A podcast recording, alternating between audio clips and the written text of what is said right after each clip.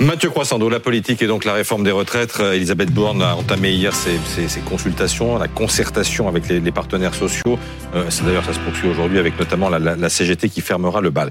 Elle a déclaré hier, Elisabeth Borne, que le report de l'âge légal à 65 ans n'était pas un totem. Qu'est-ce qu'il faut comprendre? Bah, Est-ce que c'est un recul ou non? C'est la question qu'on se pose. Factuellement, non. Hein. On rappelle que le président de la République lui-même pendant sa campagne, il avait lâché du lest, c'était sur le plateau de BFM TV, en déclarant le 11 avril dernier que les 65 ans n'étaient pas un dogme et qu'il se disait prêt à bouger, euh, ouvrir la porte à un report de l'âge à 64 ans par exemple, s'il y avait trop de tensions ou que cela permettait de bâtir un consensus. Oui, mais voilà, c'est que depuis ça, euh, l'exécutif a franchement beaucoup bougé hein, sur cette question. Euh, à la rentrée, il hésitait à passer en force par le biais d'un simple amendement au projet de loi de financement de la sécurité sociale.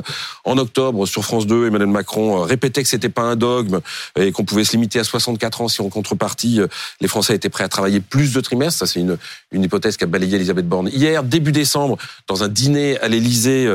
Emmanuel Macron a dit à ses convives "Votre serviteur a défendu les 65 ans et tous les candidats de la majorité avec."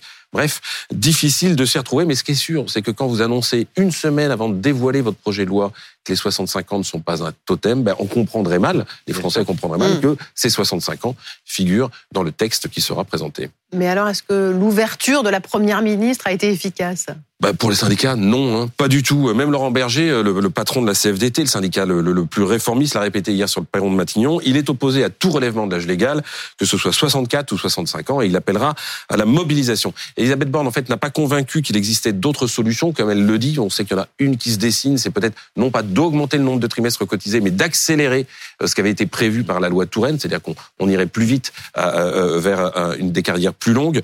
Mais voilà, dans la mesure où elle a écarté les deux autres leviers qui sont euh, euh, la hausse des cotisations parce qu'il ne faut pas alourdir le, coût du travail ou euh, la le baisse des pensions parce qu'il ne faut pas fâcher les retraités, ben les syndicats ne sont pas convaincus que toutes ces solutions sont sur la table. En fait, si l'idée était de fissurer le front syndical, c'est raté. Mais en fait, Elisabeth Borne ne se faisait guère d'illusions sur ce point c'est pas là-dessus qu'elle pourra adoucir le courroux des syndicats, c'est plutôt sur les mesures donc on dit d'accompagnement, c'est sur les carrières longues, c'est sur la pénibilité, c'est sur les petites retraites ou l'emploi des seniors, mais alors là-dessus, elle n'a rien dévoilé. Mais du coup, enfin avec cette histoire de, de totem, Qu'est-ce qu'il faut comprendre? Parce que ça sème le trouble quand même. Euh. En fait, ça sert à deux choses. D'abord, afficher un esprit d'ouverture et d'une certaine façon jouer l'opinion publique contre euh, le front syndical qui se, qui se dessine. Sur le thème, ben vous voyez bien, je suis ouverte au dialogue, ce sont eux euh, qui veulent pas discuter. Et puis la deuxième chose, c'est que ça envoie un signal à qui ben, Aux républicains.